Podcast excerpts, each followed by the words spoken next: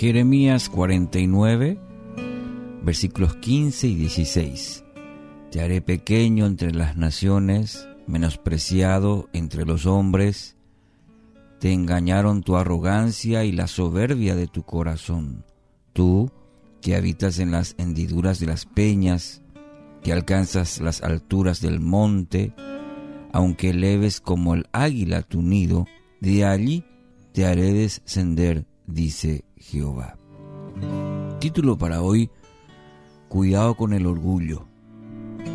Ninguna condición neutraliza tan eficazmente al Hijo de Dios como el orgullo.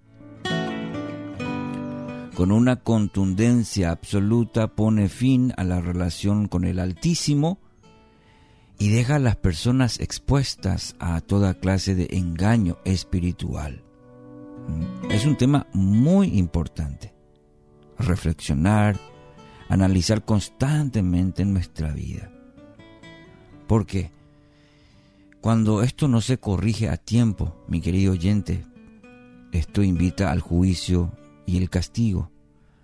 Nos basta con mirar, por ejemplo, la vida del rey Saúl para ver cuán irreversibles fueron las consecuencias del pecado de soberbia para él.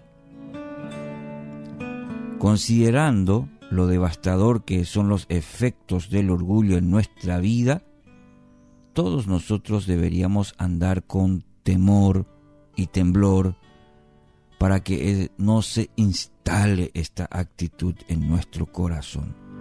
Tenemos que cuidar, velar constantemente para que no se instale esta actitud en nuestro corazón.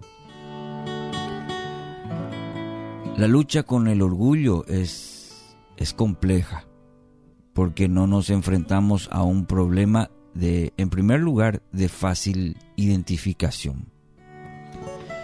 El orgullo, pues, es profundamente engañoso.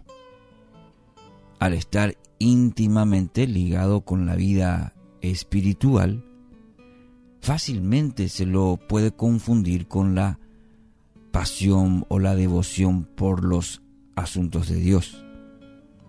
Y por su misma esencia, nos resulta más fácil identificarlo en la vida de nuestro prójimo que en nuestro propio corazón. Sutiles. Es más fácil señalar, ver, identificar en la vida del prójimo, del otro, que en nuestro propio corazón nos engaña en cuanto a descubrirlo en primer lugar y más difícil todavía desecharlo de nuestra vida. Otro aspecto. Cuando descubrimos, en el, mejor de los casos, cuando descubrimos su presencia en nuestras vidas, esto por la acción del Espíritu, lógicamente, el orgullo no es una actitud que va a ceder mansamente frente a nuestro intento de, digamos, desenmascararlo. Porque nos llena de argumentos, de razonamientos, de justificativos para no convencernos a nosotros de que en realidad no es lo que pensamos que es. Exige siempre la última palabra en todo. Jamás permite que nos sintamos cómodos pidiendo disculpas reconociendo nuestros errores o dándole, razón a otra persona. Cuidado, mucho cuidado. ¿Dónde tiene su raíz el orgullo? ¿Mm? El pasaje de hoy, que se une a, a montón, montones de pasajes, a otros en la, en la palabra sobre este tema, nos da una importante pista. La esencia del orgullo es querer ocupar un lugar de supremacía que no nos corresponde. Repito, la esencia del orgullo es querer ocupar un lugar de supremacía que no nos corresponde. Solamente el Señor debe ser exaltado. Y es casi seguro que usted lo sabe, ¿verdad? Todos nosotros somos iguales. Mas el orgullo, que es lo que produjo la caída de Lucifer, ¿qué hace? Quiere que ocupemos un puesto por encima de los demás. Sutil. Pero siempre es esto. Ocupar un puesto por encima de los demás y aún de Dios mismo. Ya sea que no permita recibir corrección o que no reconozca mis errores o que me dedique a juzgar a los demás o que no me relacione con los que no piensen como yo. Ah, el orgullo siempre me instala en una posición donde me considero superior al otro.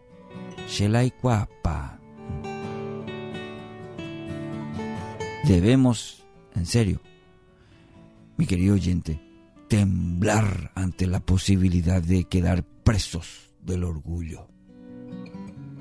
Nos debería preocupar y ocupar, diría, ante esta posibilidad. Solamente el Señor puede librarnos, solamente el Señor, porque solamente Él lo puede identificar claramente en nuestro corazón. Claro, cuando le damos oportunidad, cuando nos rendimos a Él, cuando nos entregamos a, Él y cuando somos sinceros a querer que Él nos ayude en este tema. Entonces Él lo puede identificar en nuestro corazón y no nos quedemos nomás con nuestro análisis de nuestras vidas. Sabiendo lo evasivo que es el orgullo, ¿ah? pidamos al Señor que examine nuestros corazones. Y luego, con actitud valiente, hagamos silencio para que Él nos diga lo que Él ve en nosotros. Y aunque duela, Sepa usted, mi querido oyente, que su diagnóstico siempre va a ser certero, como así también siempre traerá libertad. ¿Anhela eso para su vida? Yo sí. Anhelo. Entonces examinemos nuestros corazones y seamos valientes para que Él nos diga lo que Él ve en nosotros y produzca tanto el querer como el poder. Salmo 19, 12 al 13. ¿Quién puede discernir sus propios errores? Líbrame de los que me son ocultos. Preserva también a tu siervo de las soberbias, que no se enseñoren de mí. Entonces seré íntegro y estaré limpio, dice la palabra del Señor. Que así sea.